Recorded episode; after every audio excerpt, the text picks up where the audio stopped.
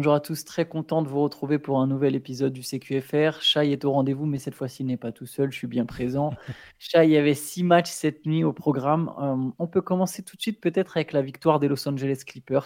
C'est l'équipe en forme du moment, c'est l'équipe sur laquelle on a fait le podcast de la rédaction hein, qui, a été posté hier sur la chaîne. Voilà, comme d'hab, un petit peu de pub pour, euh, pour, nos, enfin, pour nos produits, pour nos vidéos. Avec Théo, on a, on a parlé des Clippers, notamment euh, donc, de la menace que représentent les Clippers cette saison. Et pour le coup, Los Angeles a encore gagné 149 à 144 contre Atlanta. Ils étaient en road trip, 7 matchs à l'extérieur, 6 victoires. Assez impressionnant. C'est fort, bah, c'est euh, exactement ce qu'on disait hier. Là, ils ont confirmé. Alors, dans un match un peu bizarre quand même, euh, le concept de défense était très très vague. Hein. Le score, tu l'as dit. Euh, bon, voilà, mais tu vois, quelles que soient les circonstances des matchs, c'est-à-dire que ce soit un match très très ouvert, un match très très fermé, et c'est justement toi qui le disais dans la discussion hier, ils ont cette capacité, euh, s'ils veulent, de défendre à fond, d'attaquer à fond. Dans un match d'attaque, ils arrivent à gagner euh, avec euh, toujours, pour surfer sur ce qu'on disait hier, James Harden qui a été, je trouve, encore très fort. 30 points, 10 passes 30 points en 14 tirs. 30 points en 14 tirs, c'était un des sujets, cette, ce volume de tirs qu'il avait qui était le plus faible de sa carrière. Là, il, il était un tout petit peu au-dessus de sa moyenne, mais il shoot à 50%. Donc c'est, ça reste redoutable. Et, et puis il y a l'action, euh, je suppose que tu l'as vu, l'action à euh, la, fin du match pour, euh, pour faire le break totalement. Encore une action à 4 points. J'ai l'impression qu'il en met une, une tous les 3 matchs. Avec, il, est insolent dans le regard et dans l'exécution comme, comme dans ses plus belles années. Donc sur cette action-là, je sais plus combien de points d'avance ils prennent après, 9, 10 peut-être, 9 points je pense. Et ça tue, ça tue le match avant le, avant le money time finalement et, et il l'emporte comme ça avec 36 points aussi pour Kawhi Leonard à 13 sur 20. Kawhi qui est toujours euh, impressionnant de réussite, d'adresse. Tu l'as dit, c'était un match très offensif. Bon, on, sait qu'en saison régulière, des fois, il n'y a pas toujours la volonté de défendre. C'est Zach Lowe qui écrivait ça, c'était intéressant. Il disait, mais euh, alors il parlait de, l'inflation des performances offensives. Il pense un peu comme nous qu'il ne faut pas s'en inquiéter, qu'il n'y a pas forcément de la moins bonne défense aujourd'hui en NBA que c'est juste qu'il y a tellement d'espace que de toute façon, même si tu défends bien, c'est très dur de couvrir autant d'espace quand tout le monde shoot aussi bien. Mais par contre, il expliquait ce qui est intéressant, c'est qu'il y a de plus en plus d'équipes qui, pendant la saison, en fait, surtout les équipes moyennes, comme les Hawks par exemple, euh, se disent plutôt que de défendre, se disent tout de suite bon, ben, on va faire la différence en attaque. Euh, ce qu'on se comprend, on va, le compenser en attaque. Effectivement, ça donne un 149-144. Il n'y a pas longtemps, les Hawks ont battu les Warriors sur un gros score. Il y a eu un autre match contre les, celui où Doncic met 73 points. C'est un gros score. il, y a, une volonté de jouer vite, de jouer plein de possessions. Bon, ça profite pas à Atlanta pour l'instant quand même. C'est les Clippers qui repartent avec la victoire. Mais il y a une époque, un, 149-144, c'était forcément avec prolongation ou double prolongation. Là, c'est en quatre cartons quoi. Donc, euh, bon, c'est, voilà, les, Clippers, comme je disais, quel que soit le contexte, ils sont là et ils vont pouvoir retourner à la maison avec un bilan. Enfin, 6-1 sur un road trip, c'est quand même, euh, c'est, quand même aussi impressionnant. Ils sont toujours en course pour la première place, d'ailleurs, au passage. ils, ont un, ils ont un, match de retard, un match de retard sur le, duo de tête pour l'instant de Minnesota OKC. Sans cette lutte à 4 là, les autres jouaient pas cette nuit, mais ça va être le fil rouge un peu, je pense, de la deuxième partie de saison. Ouais. L'autre équipe de Los Angeles jouait aussi à l'extérieur, c'était à Charlotte, victoire des Lakers 124 à 118, euh, troisième triple-double en carrière pour Anthony Davis, 26 points, 15 rebonds, 11 passes, 28 points de D'Angelo Russell, c'est le même trio toujours, donc euh, Russell qui vraiment continue sur sa petite série, et 26 points, 7 passes de LeBron James. Ils ont compensé euh, 3 les 41 points de Miles Bridges et les 33 points de Brandon Miller qui reste sur 35 et 35 points sur ces deux derniers matchs. Mais bon, défaite des, des Hornets. Hein euh, qui ont l'habitude de perdre à la limite. C'est méchant à dire comme ça, mais en plus, c'est la 39e de la saison. Et en plus, ils sont déplumés, quoi. Il leur manque du monde à chaque fois. Enfin, C'est pas très pratique forcément. Là, les Lakers, euh, troisième victoire de suite, c'est ça? Je crois que c'est la troisième. Oui, troisième, c'est troisième victoire de suite. Ils, ont ils sont à 27-25 maintenant en bilan, euh, sont repassés, j'allais dire, pas largement positif, mais ils sont mm. dans le positif. quoi. Ouais, du coup, ça, ça, va être intéressant avant la deadline de voir si cette série se disent bon, allez, c'est peut-être qu'on a trouvé un truc. Euh, bon, alors que euh, sur l'un des matchs en question, euh, ils ont joué sans LeBron, sans Anthony Davis, c'était à Boston.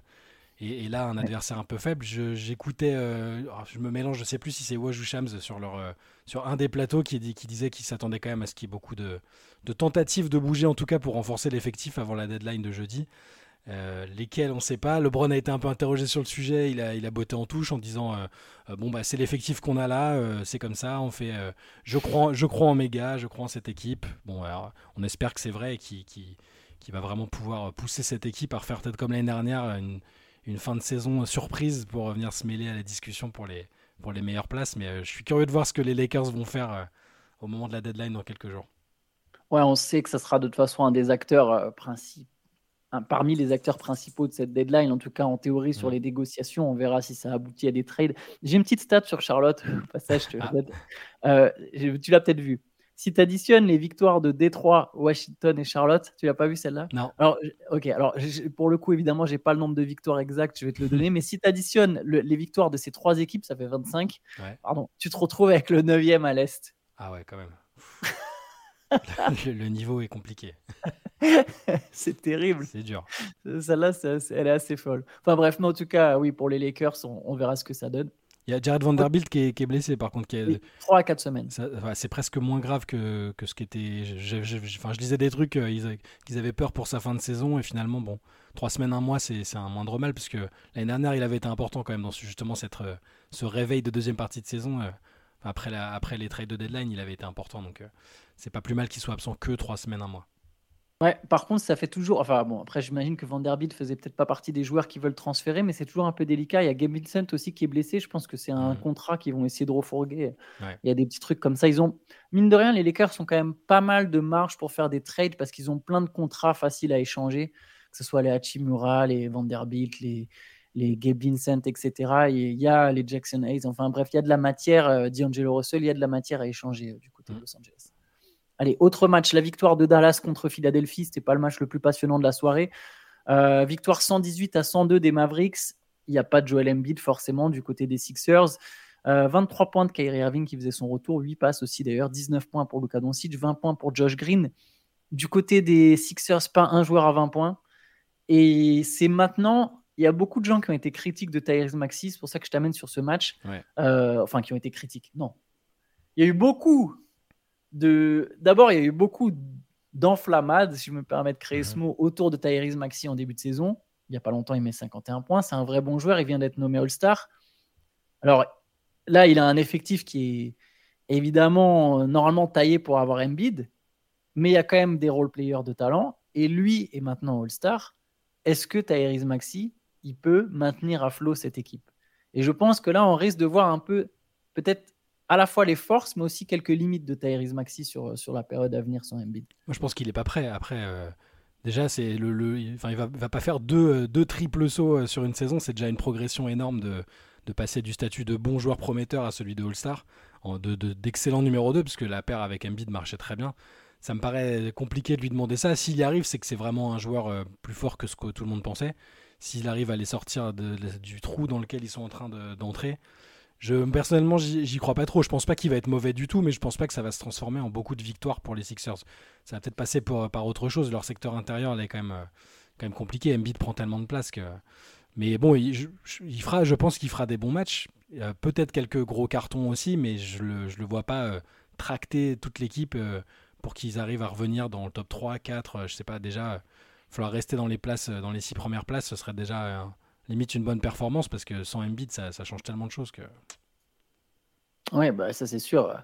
Bon, après, c'est faudrait voir. De toute façon, on n'a pas encore la timeline exacte pour Embiid. Ça... Il y a eu des rumeurs comme quoi ça serait un à deux mois, ce qui serait là pour le coup une excellente nouvelle, mais ça, ça, me semble quand même un peu court. Hein, on, verra ce que ça donne. On, sera, on en saura plus après l'opération. C'est toujours le problème, c'est que c'est toujours flou avec les Sixers. Les, infos sur les blessures, euh, historiquement, euh, c'était déjà c'était déjà le cas avec Embiid, avec Simon, c'était pareil. Enfin, ils ont toujours un peu de mal à être très très transparent sur le sur les blessures. Yes, moi ça, enfin on, verra, on verra. J'allais dire ça, l'histoire de parce que je me... le moment même où avant qu'il y ait l'opération, qui est tout de suite, ouais, il y a encore un espoir pour la fin de saison, ça me faisait penser à Derrick Rose, mais c'est ah. des situations complètement différentes, mais tu sais, les Bulls qui avaient entretenu le suspense, le suspense, le suspense. Mais bon, c'est différent. On reviendra sur Embiid plus tard. Petit, petit, euh, juste petit mot sur Kyrie qui a été très bon. Euh, il revenait bon, il a manqué beaucoup de matchs cette saison, mais quand il est là, il est irréprochable sur le terrain, c'est très très fort. Et là, il, il, va préparer un petit euh, retour houleux du côté de Brooklyn au prochain match, à mon avis. Vu que les Nets sont dans une espèce de ventre mou, que les fans n'ont pas énormément de raisons de s'enflammer, le retour risque d'être un peu épicé, à mon avis. Encore faut-il qu'il y ait des fans des Nets dans la salle. C'est moche. c'est une attaque. Allez, bah, eh, allez, justement, on parle des Nets. Les Nets jouent à domicile et ils se sont inclinés 98 à 109 contre les Warriors. Victoire des Warriors, 29 points de Stephen Curry, 28 points, 10 rebonds de Jonathan Kuminga, 8 points, 10 rebonds, 7 passes. Je les cite, les stats de Draymond Green, que je trouve encore une fois excellent. Euh, il manquait du monde du côté des Warriors, mais victoire des Warriors contre une équipe de Brooklyn, façon qui est toujours euh, très médiocre, on va le dire comme ça. Et ce que j'ai envie de souligner, Shai, c'est évidemment la perf de Kuminga les 28 points 10 rebonds. Kuminga, sur les 10 derniers matchs, c'est 9 fois 20 points ou plus. Et en moyenne, ça te donne 25 points, 60% au tir, je crois, de mémoire. 50% à 3 points, je sais plus. Je les ai notés ce matin, 54 à 3 points, pardon, et quasiment 7 rebonds. Ça, c'est la moyenne de Kuminga sur les 10 derniers matchs. S'il fait ça sur une saison, Kuminga, il est All-Star.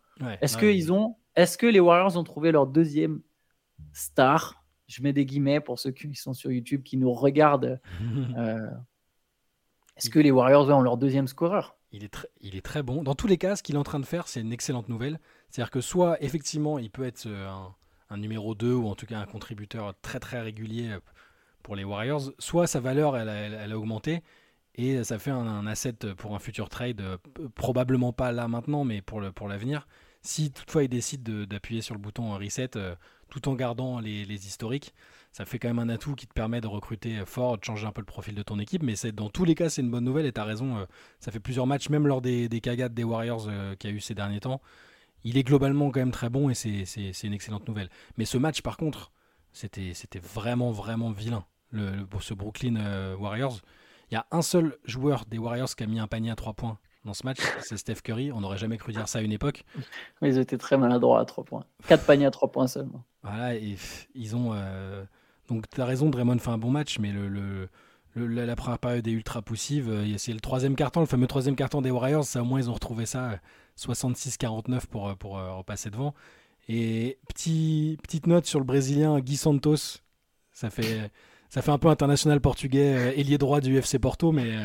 ou de l'Angola. Ou de l'Angola. c'est très possible aussi. mais qui a, fait un bel apport en sortie de banc. Ils ont, beaucoup de joueurs des Warriors ont souligné son, son impact.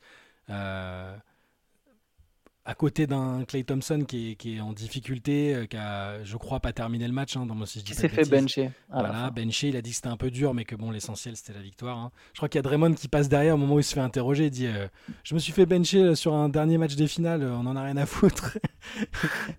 et, bon, voilà, c'est effectivement là, c'est le collectif qui est important, mais bon, pour un joueur comme Clay, ça fait toujours bizarre. Mais ils ont tous globalement souligné l'apport de Santos parfois, euh, il y a des regains de forme qui sont dus à, euh, à des, apports extérieurs qu'on soupçonnait pas. Je pense que personne serait dit euh, Guy Santos va être très important sur un match. Combien aurait cité Guy Santos parmi les joueurs des Warriors C'est ça. C'est pas le premier nom qui me vient en tête. Voilà, donc un jeune Brésilien de 21 ans, c'est à, suivre peut-être pour, pour un peu de sang frais dans les prochains jours. En tout cas, là, il a été intéressant. Il a marqué 9 points en sortie de banc et, et, et ça a bien servi les Warriors dans ce match, je le répète, vraiment pas très beau. Allez, on va enchaîner avec une équipe qui est très en forme, c'est Cleveland. Cleveland qui a battu Sacramento 136 à 110. Sur les 15 derniers matchs, 14 victoires pour les Cavaliers. Ils sont chauds. C'est hein. sur, depuis le 16 décembre, sur les 23 matchs, 19 victoires. Encore un très bon Donovan Mitchell, 29 points. 19 euh, points, Jarrett Allen. Enfin bref, de toute façon, il y a du monde hein, dans cette équipe. Caris Levert, Isaac Okoro, 22 points de Max Truss. Ça, ça, il y a Mitchell, c'est la constante. Et derrière, autour de ça, euh, il y, a, plusieurs mecs différents qui s'illustrent d'un soir à l'autre. Je vais quand même souligner le gros triple-double de Domantas Sabonis. Il en fait une espèce de spécialité en ce moment 12 points, 19 rebonds, 15 passes. Bon, c'est pas traduit par un succès pour Sacramento. Mais du coup, Cleveland est passé deuxième à l'Est. Exactement, ils sont passés deuxième à l'Est. Ils profitent euh, bah, du fait que là, les autres euh, ne jouent pas, du, du fait que bah, Philadelphie s'est effondré euh, au classement, que Milwaukee n'arrive pas vraiment à gagner depuis que Doc Rivers est là. Là, c'est en train de se transformer en duel avec les Knicks euh, pour cette place-là. Et Cleveland, euh, quelle, confiance. Il y a un truc que, j'ai, que je me suis dit, c'est que tu sais, parfois, quand euh, il y a des stars qui sont absentes pendant une certain, un certain temps, donc par star, là, j'entends Garland et, Mobley, qui sont des joueurs très importants de l'effectif. Il y en a un qui est All-Star, l'autre qui est un des, joueurs, un des jeunes les plus prometteurs de la ligue depuis qu'il est arrivé en NBA. Non, parfois, il y a une période de réajustement, une équipe qui tourne bien et, et, ils ont du mal à réintégrer les joueurs et ça gagne pas pendant quelques temps. Là, il n'y a eu aucun problème. Hein. Ça s'est passé sans souci. Bon, la 14 victoires en 15 matchs. Depuis qu'ils sont revenus, le... ils sont revenus quand? Ils sont revenus en, janvier? Je crois qu'ils n'ont pas perdu. Enfin, ils sont revenus à 3-4 matchs, mais je crois qu'ils n'ont pas perdu. Mobley, il a dû jouer 2-3 matchs déjà. 3 matchs, je pense. Et Garland, pareil. Ouais, parce qu'ils sont, ils sont, sur, ils sont sur 6 victoires de suite, je crois. C'est ça, sixième victoire de suite. Et, euh, et bah, Cleveland n'est pas du tout perturbé par ce, ce réajustement. Tout, tout, se passe bien. Tu le disais, Donovan Mitchell est en, en, en ultra confiance il se permet de faire des, des dunks après s'être passé la balle contre la planche euh, en bout de. Celui-là, il était Pour pas faire de la prise à deux, ouais. Ah là, c'est ça.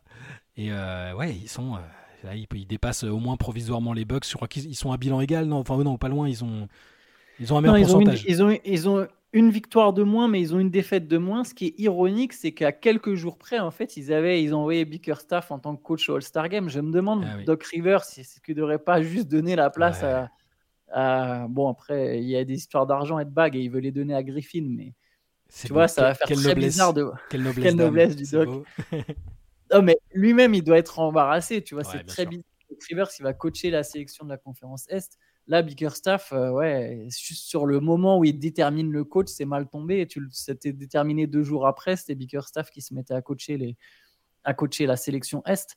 Mm. Mais bref, oui, Cleveland est, bien. Et il y aura, ouais, comme tu l'as dit, une lutte à trois en fait pour la deuxième place, je pense, entre les Knicks, les Bucks et les Cavaliers. On verra, il reste pas mal de matchs. Mais, euh, mais les, ces trois équipes-là sont encore en course. Ce qui est, et Boston, bon, est quand même bien devant. Oui, Boston ne sera pas rattrapé. Hein. Je peux, on peut, à moins, à moins sauf euh, accident industriel. Le mec lâche l'affaire, quoi. Mais sinon. C'est ça. Vous pouvez, vous pouvez euh, enregistrer cette séquence s'il se casse la gueule. J'assumerai, mais je pense quand même que là, il y, a un niveau d'écart en termes de régularité, même si tu as une équipe comme les Knicks qui est bien et les Cavs aussi, je pense que Boston, Boston reste quand même supérieur. Allez, on va passer au dernier match de la soirée. C'est la victoire des Pelicans contre les Raptors, 138 à 100, avec 41 points de Brandon Ingram, 9 passes décisives aussi d'ailleurs pour Brandon Ingram.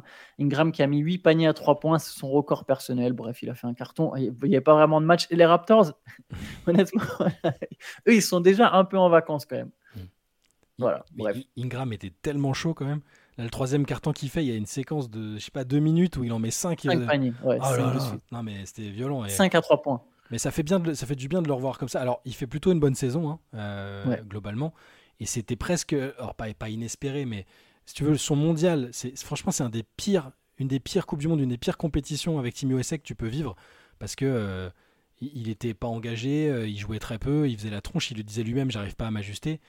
Euh, franchement, c'est quand même rare que Team euh, qu'un joueur de Team USA se fasse autant la tronche et soit aussi peu euh, performant par rapport à son niveau habituel. Donc je m'étais dit, oula, j'espère qu'il va pas avoir la, tête, à l'envers en reprenant la saison. Là, il est, capable de matchs comme ça où 8 paniers à 3 points. J'ai vu bon, la stat inutile, tu sais, les fameuses stats que tu peux tordre dans tous les sens, mais il n'y avait jamais un joueur qui avait fait au moins 40 points, au, au moins 40 points, 8 paniers à 3 points, à minimum 75% sans perdre le moindre ballon. Voilà.